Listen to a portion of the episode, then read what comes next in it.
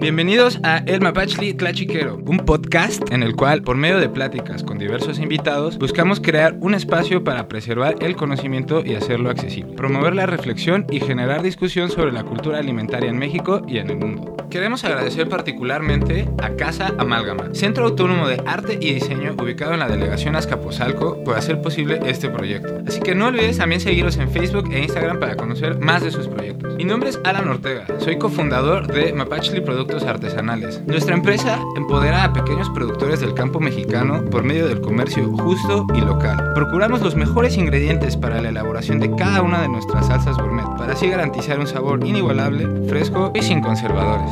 Sabemos que para crear productos de altísima calidad no existe ningún atajo. La única manera es un compromiso con lo mexicano bien hecho, con la calidad y con la producción artesanal. Estamos convencidos que podemos crear un país diferente, porque sobre todo creemos en México y en su gente. ¿Te gustaría conocer más sobre nuestro proyecto? Síguenos en redes sociales o visita nuestro sitio web. Antes de que comencemos, te quiero pedir algo muy importante. Por favor, tómate dos segundos y dale suscribir y activa nuestras notificaciones.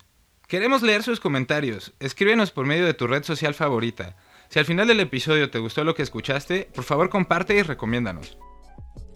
Para este primer episodio, tuvimos el gusto de platicar con David Hernández, director de Mezcal y Los Gentiles, marca de mezcal oaxaqueño artesanal elaborado en el Valle de Oaxaca desde hace más de 10 años. Su marca se especializa en mezcales destilados con agaves salvajes y tiene una larga relación con distintos artistas visuales con los cuales colabora por medio del trueque para hacer piezas únicas donde muestra sus mezcales. Tuvimos el gusto de hacerle varias preguntas relacionadas al mezcal, comenzando por la más sencilla. ¿Qué es el mezcal? Pues mezcal, la palabra mezcal viene del náhuatl mezcalli, que es, son dos palabras, que es metler, agave, cali, cocido, ¿no? Entonces en el espíritu de la palabra mezcal viene este proceso, un agave cocido. Es, ese es como el origen de la palabra mezcalli. Bueno, mis abuelos, mis abuelos eh, eran zapotecos de la Sierra Norte, ellos lo pronunciaban así, mezcalli. Pero también he escuchado otras formas de pronunciarlo. Es una palabra náhuatl que se utilizaba igual en zapoteco, en mixteco. Pero este, ese es el origen de la palabra mezcal. Oye, y entonces Mezcali, tu marca, eh, platícanos un poquito. Supongo que me- obviamente pues de ahí viene el nombre, ¿no? Sí, nosotros utilizamos mezcali o mezcalli con Z. Uno, pues porque lo identificamos visualmente también, ¿no? Con el mezcal, porque la con X, increíblemente la palabra no lo la, la palabra mezcal no la relacionaban las personas con la bebida. Pero además, pues también porque pues respetamos el origen de la, eh, del nombre del mezcal, ¿no? Para, eh, pues no se le puede llamar al agua agua, ¿no? Entonces nosotros eh, tenemos pues ese respeto de la palabra mezcalli para nombrar a, la bebida, pero como marca somos mezcalli con Z, ¿no? Y los gentiles, que los gentiles viene de una historia con mi familia. Eh, la historia de los gentiles es que mi abuelo pues decía que nosotros éramos gentiles, ¿no? Desde chicos decían, pues se escuchaba, él siempre decía que nosotros éramos gentiles. Y cuando pues yo le preguntaba pues quiénes son los gentiles, ¿no? Él siempre decía que era una frase que repitió muchas veces, por eso la recuerdo perfecto, que era pues los gentiles, los que sembraron las figuras de barro en la tierra, los zapotecos, los hijos del diablo, decía, ¿no? Que esta última parte era así como medio escalofriante cuando uno la escuchaba porque bueno, uno eh, crecido, este, católico, ¿no? Súper, este, practicante, cuando te decían los hijos del diablo, tú decías, ah, cabrón, yo soy hijo del diablo, eso se oye mal. Pero bueno, después investigamos y pues la palabra gentiles venía de la, de la evangel- evangelización, que cuando llegan los españoles, pues eh, les nombran los gentiles del Nuevo Mundo a algo que es un párrafo así de los conquistadores, de los evangelizadores, de las primeras cartas que mandan para hablar de estos sujetos recién encontrados. Sobre todo los hostiles a la evangelización y les llamaban los paganos y salvajes gentiles del Nuevo Mundo. Entonces, eh, yo digo que nosotros seguimos siendo gentiles contemporáneos, ¿no? Porque somos rebeldes a muchas cosas y me encanta esa parte. De la historia de mi familia. Buenísimo. Este. Oye, y bueno, eh, un poquito ya entrando al tema eh, particularmente del, del mezcal. Eh, platícanos un poquito sobre eso, ¿no? Sobre cuál es el... ¿Qué es el mezcal? Eh, yo sé que la gran mayoría de la gente lo ha probado. eh, en la gran mayoría de los bares lo encuentras ahora. está muy de moda, por decirlo así. muy entre, entre palabras. lo escuchas mucho. eh, hay coctelería, ves recetas, ves N cantidad de marcas. Eh, unas con unos etiquetados muy grandes, las ves en, en autoservicios ya grandes, las ves en tiendas gourmet, lo ves lo ves, que es algo Se que visibilizó, hace, ¿no? se Se visibilizó, visibilizó. que es algo que hace 10, 15 años era, era raro y todavía medio, quizás hasta ese prejuicio que venía como desde antes, ¿no? Del mezcal, de, de- o lo mismo que le pasó a, eh, al pulque en su momento, ¿no? De bebida como... o De baja de bajo, estirpe. ¿no? De bajo estirpe y, y- y qué pena o qué oso consumirlo. Claro. Eh, y, y creo que ha sufrido, sí, un proceso de reivindicación, pero también un proceso de mercadotecnia. Fuerte. y independientemente de eso, sea como sea, hoy por hoy eh, sale la gente, vas a comer, vas a cenar, eh, sales por unas bebidas, por unos tragos, hay algo con mezcal. ¿Qué esperaría del mezcal? ¿Qué es, qué es el mezcal? O sea, si voy a pedir un mezcal, ¿qué es el mezcal? ¿No? O sea, ¿qué, qué voy a esperar? ¿Qué voy a encontrar? Bueno, primero, hablando de lo que tú mencionabas, pues es bien interesante porque es un producto visibilizado, ¿no? Ahorita vimos este fenómeno con la película esta de Roma y tal, que pues es- fue bien interesante, bueno, visto desde el punto de vista de las comunidades o de gente que pertenece a las cuestiones, a, a grupos indígenas, ¿no?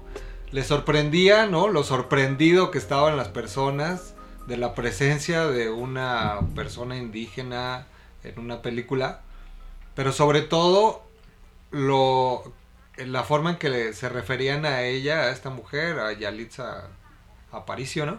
Este, como si fuera una cosa que hubiera aparecido de la nada y es como de, oye amigo, y- oye amiga, ¿y ¿no te habías dado cuenta que había indios aquí este, desde hace un montón de tiempo? O sea, ¿no te diste nunca el tiempo para saber quiénes eran ellos? O sea, ¿de veras es tan grande tu sorpresa cuando vives en un país eh, con una raíz tan profundamente indígena? Pues eso era como sorprendente. Y la bebida mezcal es algo parecido.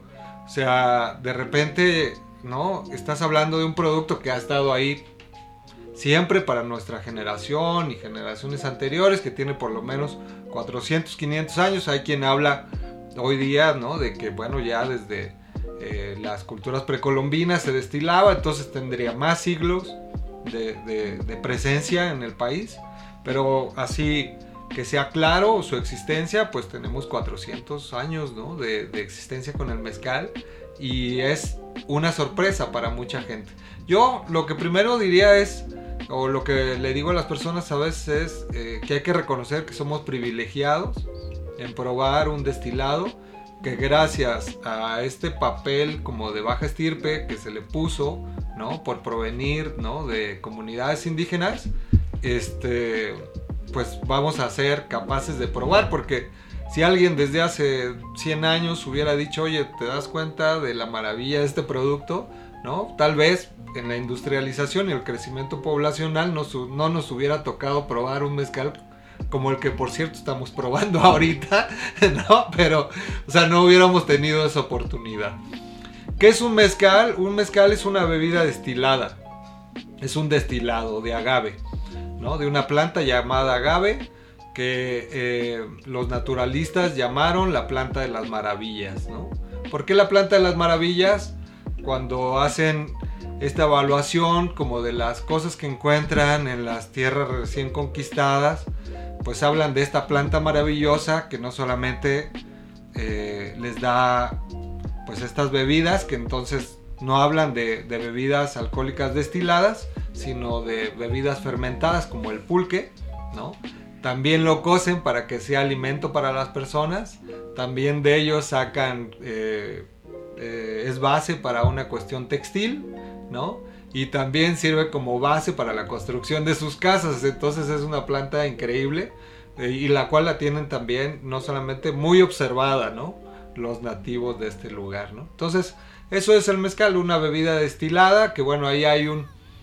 Ahí hay una controversia, ¿no? De si la, la, destilación llegó eh, con los españoles, con los europeos, que no es propia de ellos, es propia de los árabes, ¿no? Este, pero bueno, hay una discusión ahí si antes se destilaba o no, pero es una bebida que como base tiene el conocimiento del crecimiento de una planta llamada agave y que después, una vez madurada esa planta llamada agave, se, se extrae de la tierra, después se cose, ¿no? Y después de cocerla se pone a fermentar y después esos jugos fermentados se destilan, ¿no? Eso es básicamente un mezcal, ¿no? Y bueno, pues tenemos una posibilidad increíble en México porque se dice que de 250 210 especies que existen en el mundo, 159 eh, especies se tienen en México y 119 son endémicas del país, es decir, no solamente eh, no solamente están aquí, sino no están en otro lado, ¿no? Que eso es, extraordinario, en este pequeño territorio, ¿no? Tener más de la mitad de las especies de agaves del mundo, pues es una locura, ¿no? Es una locura. Y entonces eh, no podría ser, no es sorprendente que ante esta variedad y ante esta diversidad, los nativos del lugar encontraran utilidades de esta planta maravillosa que estaba poblando su territorio. Pienso yo, ¿no? que seguramente les fue natural. Oye, y por ejemplo, en, el caso del Chile, para nosotros, este, para Mapachli, eh, hay una deidad eh, prehispánica eh, que lo representa, ¿no? Ajá. En el caso del mezcal, ¿hay algún registro similar? No, no se tiene un registro similar de, de, una deidad del mezcal, ¿no? Sí hay una deidad del agave, ¿no? Que es la diosa Mayahuel. Es la madre vegetal, ¿no? Es diosa mexica del maguey, ¿no? Y de la embriaguez también, ¿no? O sea, desde allá ya les gustaba la fiesta pues no estaba para todos, ¿no? Estaba, Algunos estaba para todos. Y, ajá, exactamente. Y además, bueno, estaba como destinada para personas que venían como de alto rango social, pero además también estaba ligada a cuestiones rituales, ¿no? No solamente paganas, ¿no? Creo que la cuestión pagana sí vino con la, con la mezcla de los europeos, ¿no? Pero sí, la deidad pues más cercana al mezcal es Mayahuel que es esta entidad, ¿no? Este, esta entidad madre vegetal, diosa mexica, ¿no? Que los conquistadores encontraron tan profana como atractiva, ¿no? Para empezar porque era su representación era una eh, mujer con los cuatro, 400 eh, senos, ¿no? Oye, entonces, en tu opinión, el mezcal es entonces un producto criollo. Podríamos hablar ya de mestizo, totalmente. Ajá. Durante el mestizaje. Para mí es mestizo, ¿no? O sea, me parece que de repente tenemos un problema con aceptarnos como producto de la diversidad, ¿no? De raíces. ¿No? Eh, tenemos todavía este encono por la, por la raíz europea que llegó con violencia a estos territorios, ¿no? Y como que le seguimos reclamando, pero de repente, pues hay productos como este que nosotros decimos que es un producto de la reconciliación, ¿no? O sea, es el, uno de los mejores productos o una de esas muestras acabadas, ¿no? De una muy buena fusión del conocimiento, por ejemplo, de la planta llamada maguey, eh, mezcal eh, ¿no? Eh, de, los nativos ¿no? y de los procesos para producir bebidas alcohólicas que traían ellos como la destilación. A mí me parece muy afortunado ¿no? el, proceso. Y además me parece que cuando mejor, digo eso no lo sé, pero cuando más atención se le ha puesto a eso, ¿no? Son posteriores a, pues igual la observación, ¿no? Posteriores a su primera producción, a lo que yo creo que es su primera producción. Y es que en general, eh, creo que sí, como dices, hay a veces un reniegue eh, de, esa identidad, eh, de, de qué somos. Creo que al final del día México es, como dices, somos esa afortunada o desafortunada mezcla de lo que ya había con lo que llegó. Sí se impuso, pero también les impusimos ciertas cosas y les mandamos ciertas cosas, el chile entre ellos, el, destilados, etcétera. Y ¿El chile? ¿Por qué el chile? Perdón, ¿eh? Pero, pero- el, el chile salió de aquí de México hacia Europa Claro, ¿no? cuando se ah, ah, ok, conquistó. ok, ok. ok, y a través de, o sea, realmente ellos, eh, curioso, casi que podríamos decir que vinieron y nos trajeron muchas cosas, pero les mandamos el chile. sí, sí. Todo, literal. Literal, bueno, pues ahí les va. Le- Les metimos el chile, literal, ¿no? Entonces, eh, ahí nos encontramos eh, con, de hecho, curiosamente, el nombre del habanero, el, el- el nombre científico, el, el latín del, del habanero, eh, pro- proviene del el científico que lo nombró, pensaba que venía de China y lo nombró tal cual, el nombre de capsicum chinés, chinese, no estoy exactamente seguro cómo se pronuncia, seguramente si alguien está escuchando por ahí lo sabe, Nos corregirá. nos lo Ajá. acá abajo. Como un montón de Exacto, cosas como de, acabas de "Eh, sí, decir. no, eso está mal, así, se dice así", pero bueno, está bien. Eh, básicamente, ahí nos damos cuenta eh, que sí, efectivamente fue un ingrediente que salió de aquí, se fue para allá y se adoptó hasta Asia, ¿no? Claro. De- al, al grado de que pensaban que venía de China, al grado de que lo adoptaron tanto. Que dijeron, pues, ah, sí, este seguro viene de allá, ¿no? Y, y no, viene realmente de acá, de, de América.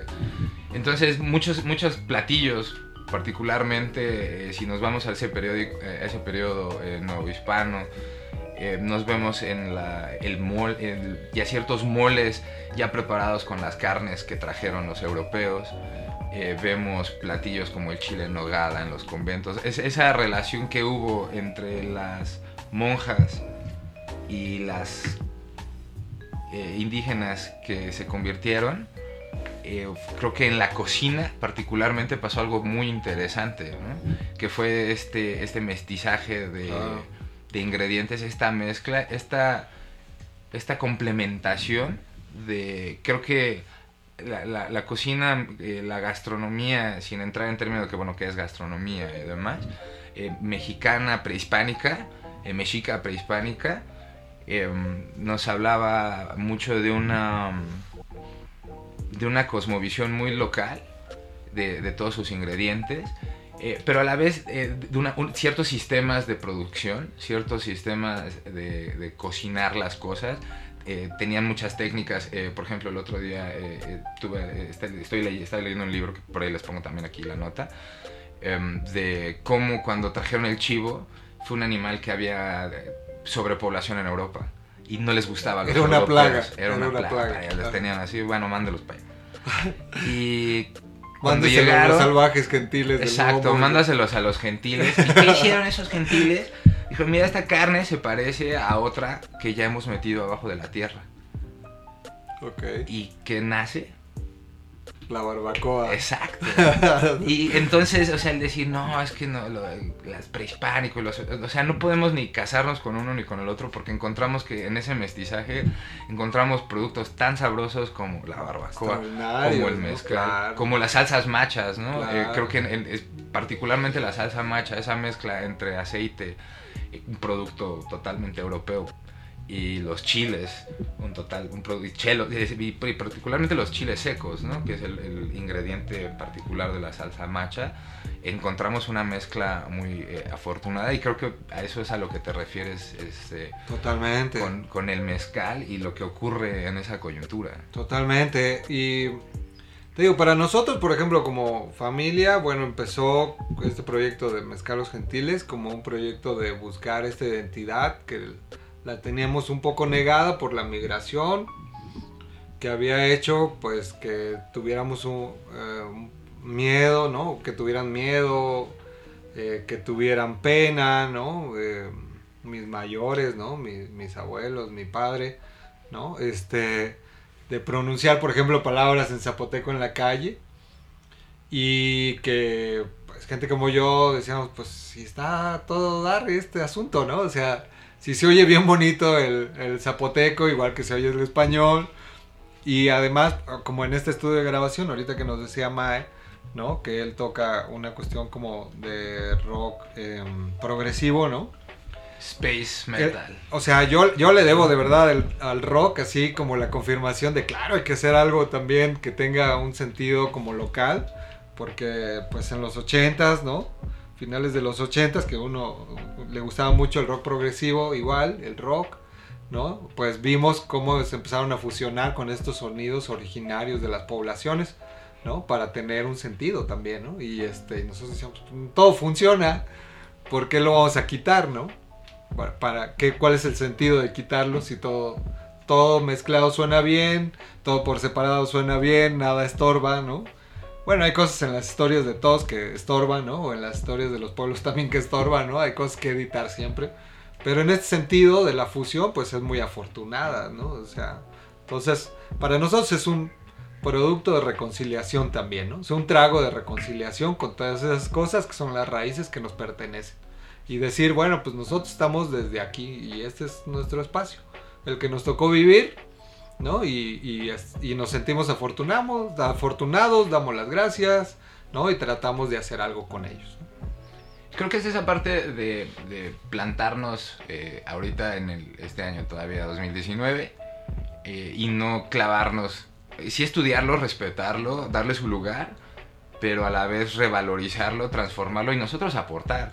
¿no? Porque no nos podemos quedar, creo que creo que es importante rescatar lo que hacían nuestros abuelos, pero a la vez creo que les debemos el innovar, ¿no? Creo que ellos si, si nos vieran así como de, oye, pues, no, me copiaste, ¿no?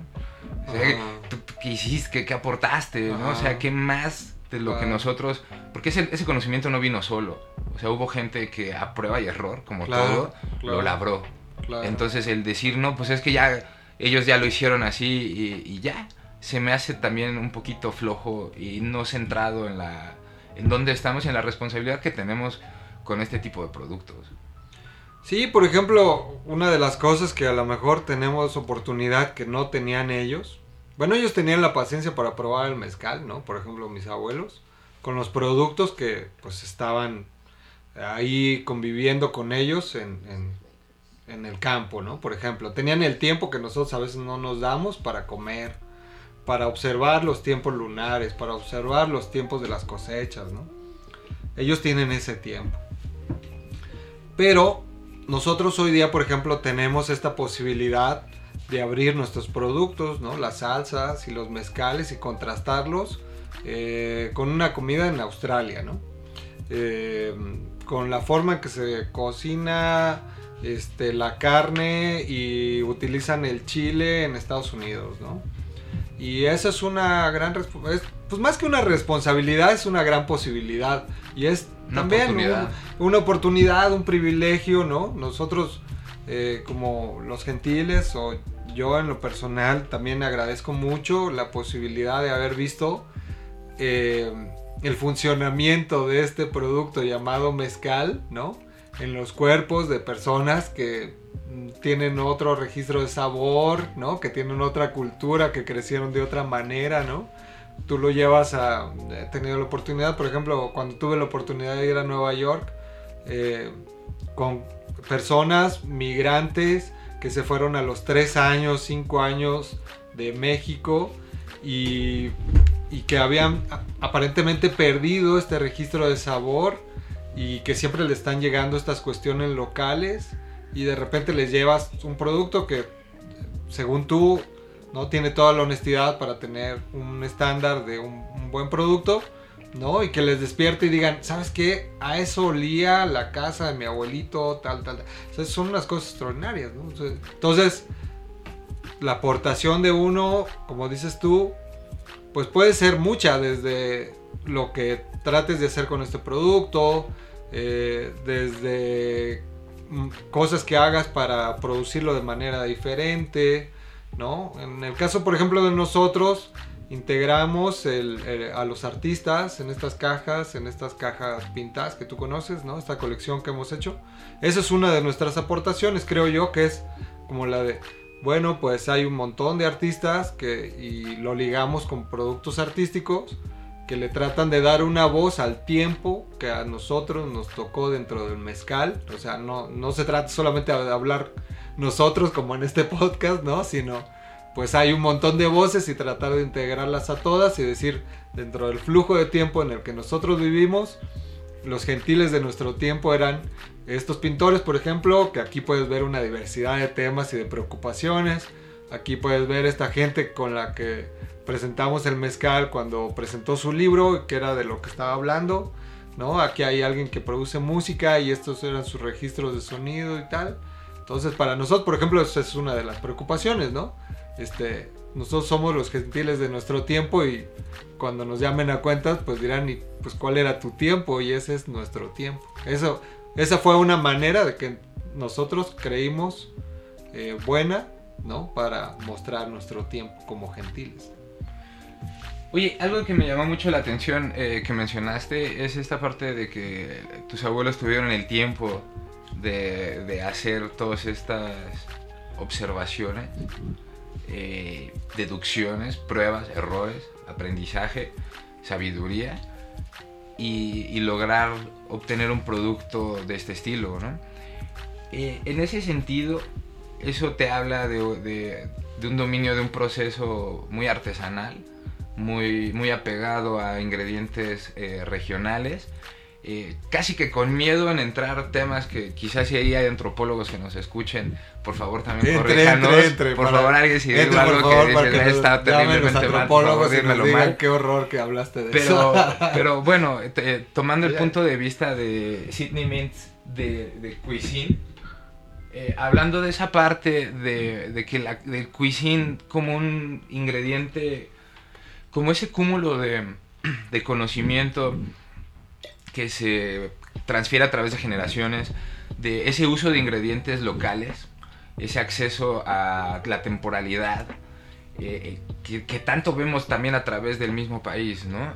Que, que su opuesto se convierte entonces la industrialización y ese, ese monstruo que te pone en el autoservicio, algo que viene de Tailandia, que cortaron ayer, ¿no? Quizás cómo llegó aquí desde tan lejos y así, pero dices, bueno, o sea, esto es impersonal, no es de esta región, eh, es impuesto de cierto modo por esto, eh, por este modelo y precisamente hablabas de la industrialización, de cómo eh, podemos casi de que hablar de que el mezcal por su, por el perfil que al, cual fue, fue reducido, logró sobrevivir, ¿no? Hasta el día de hoy.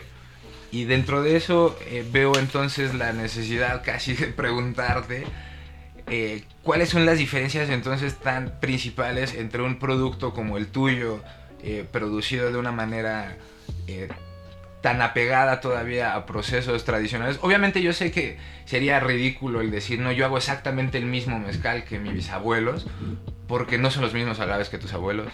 La tierra ha cambiado, el clima no es el mismo, el sol ya no pega igual cosas cambian, ¿no? Tú no eres la misma persona que lo cortó, o sea, no, no, son, todo cambia. Pero al final del día es el mezcal que, que tú has eh, rescatado o preservado desde allá atrás y, y sigues intentando eh, reproducir y, y, hacer algo con calidad, ¿no? Con una muy buena calidad y, respetando todos esos procesos eh, artesanales, ¿no? Que a veces, eh, muchas veces lo hemos platicado entre tú y yo, esos problemas a los que nos enfrentamos como productores de qué tan escalable es nuestro producto, ¿no? O sea, puedo hacer 100 mil millones de botellas de mezcal, pues no, me voy a acabar todo el agave o, con un chile seguramente también, con algunos chiles pasaría eh, lo mismo, que no son de los que están como comúnmente, de los pocos que comúnmente consumimos, pero bueno, ese es otro tema para otro podcast. Entonces, básicamente preguntarte, ¿cuál es la diferencia entre ese proceso que tú llevas y un proceso más industrializado? Más que nada para que la gente pueda entender y valorar todo lo que hay detrás de, algo como lo que nos estamos tomando ahorita. Cuando, cuando fue, eh, cuando en los 70s, 80s, ¿no? Fue uno de los periodos de mayor o sea, de mayor prestigio o de menor consumo, pues, eh, del mezcal en México. Que la, eh, el tequila que prometías, ¿no? Elevar así las ventas durísimas. Y en Oaxaca, por ejemplo, se sembraron muchos agaves tequilanas Weber, que son las, pues obviamente la, la planta, ¿no? Por la cual se produce el tequila, que es esta planta eh, que por eso es que llama el nombre de tequila, ¿no? O sea, solamente se puede producir con este agave, agave azul, tal. Cuando tuvieron esta cuando dijeron, bueno, vamos a, vamos a tener este boom, sembremos tequila, este, sembremos plantas para tequila y que no lo consumió, ¿no? Fueron de esos periodos en donde la planta agave, eh, pues no la recogían siquiera, ¿no? Se tiraba, o sea, o se dejaba podrir porque pues ya no tenía ningún valor, ¿no? Entonces, eh, pues para qué, no vale nada, no nos la compraron los tequileros, ¿no? El mezcal no se está vendiendo. Eh, ¿no? Ahí, por ejemplo, se empezó a querer hacer un símil del tequila, ¿no? Se puso a, madurar, ¿no? En, los alambiques, digo, en, en, estas barricas de madera, ¿no? Para darle este sentido reposado como el tequila.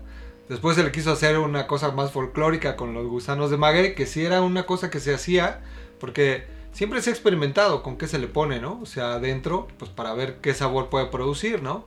El gusano de maguey, una planta que ya sabíamos que en un té, o que ya las poblaciones ya sabían, no yo, pero gente como mi abuela o mis bisabuelos, sí sabían que con ese tecito de eso, este, pues te ayudaba para el estómago, o te ayudaba para cuando tenías dolor de cabeza o para cuando las mujeres, para sobar a las personas, ¿no? Cuando las mujeres daban a luz y cosas así. Bueno, el asunto es que pasamos de agaves que se podrían eh, de viejos en, en los campos a lo que hoy día pasa en algunas regiones de Oaxaca, por ejemplo, que es la región que, bueno, y Oaxaca en sí es un continente, entonces el valle de Oaxaca de repente puedes ver, ¿no? Hoy día hay plantaciones de agave que tienen sistemas de alarma este, increíbles, como si estuvieras hablando de, de productos de cocaína, ¿no? Así de, puedes ver unas cercas de alambre electrificadas, automatizadas, rarísimas, ¿no? Que aparecieron no más de hace tres años, cinco años, ¿no? ¿De qué habla eso? De que hoy día es un producto que ha despertado el interés de las masas y que bueno, pues que hoy día esa materia prima, ¿no? Es muy valorada y que puede llegar a alcanzar precios este, que jamás se pensaron dentro de la población. Entonces es un río revuelto porque también las poblaciones que de repente producían las últimas personas en la cadena productiva ¿no? de mezcal maguey, eh, ¿no? en todos estos pasos, eh, eran los más amolados, ¿no? los más pobres, siempre eran los productores de agave. Entonces ahora, ¿cómo le vas a decir al productor de agave? Eh, no vais a vender tu producto si no está maduro. No vayas a cortar los agaves silvestres, ¿no? Si te lo estás comprando un sobreprecio que nunca lo valoró la gente que estaba produciendo el mezcal. Pues es imposible para ellos, de repente les están, ¿no? Llega una marca que quiere comercializar este producto extraordinario, este, con un volumen grande y les quieren vender una, les quieren comprar a un sobreprecio y dicen ellos, pues vamos por todos, ¿no? Aunque, ¿no? Si llega una marca que de repente quiere hacer un mezcal industrializado, con un, eh, con un maguey, ¿no? Eh, que normalmente no lo utilizarías mal porque tardó tantos años en madurar un maguey silvestre, pero que el industrial dice, mira, si a este producto lo destilo y le aviento 40% de agua y lo bajo a 36 grados, ¿no? Este, este producto sigue sabiendo bien porque el espíritu de este agave es demasiado fuerte. Entonces, incluso con esa dilución tan horrible que le aventaron ahí, este, sigue teniendo un sabor aceptable para alguien que no tenga, no, eh, no sé, eh, para alguien que no tenga conocimiento de este producto, dice, le vas a ver extraordinario, más que otras bebidas que normalmente podrían ser muy caras en el mercado, ¿no? Entonces, hoy día la industrialización es un problema en el sentido, bueno, o es un tema, ¿no? en el sentido de la miedo. preservación de los agaves. No, no, miedo, no. es un problema. No, no, no, no. Es un problema y Puede no- ser un problema. Ajá, o puede ser un problema. Creo que te... No, eh, ajá. Por este asunto de lo que hablábamos hace rato. Si no industrializas de alguna manera, ¿no? Para la comercialización masiva de personas eh, que quieren probar un destilado llamado mezcal, ¿no? Y si todo lo quieres hacer de forma artesanal, tradicional, tal, ¿cómo vas a preservar esos agaves con estos procesos, ¿no? O sea, o con estos grados de alcohol, por ejemplo, ¿no? Estamos tomándonos un mezcalito de 47 grados, ¿no? Entonces, eh, pues con un grado de alcohol así, si lo quieres preservar de manera tradicional es difícil que, ¿no? Que, que lo obtengas para todas las personas.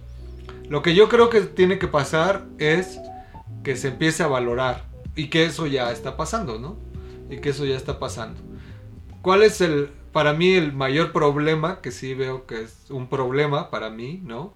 Es ver que la forma de la comercialización se empieza a tratar de banalizar para como se banalizó el tequila, por ejemplo, o día unas cervezas de las que son de consumo de ya vamos, dale, consume, consume, consume, toma, toma, toma, toma, toma, ¿no?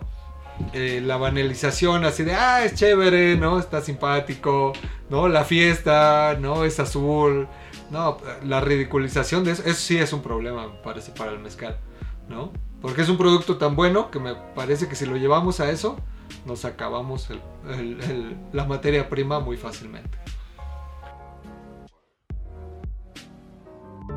Y así concluye nuestro episodio de hoy. ¿Te gustó lo que escuchaste? Por favor comparte y recomiéndanos. ¿Hay algún tema que te gustaría que toquemos?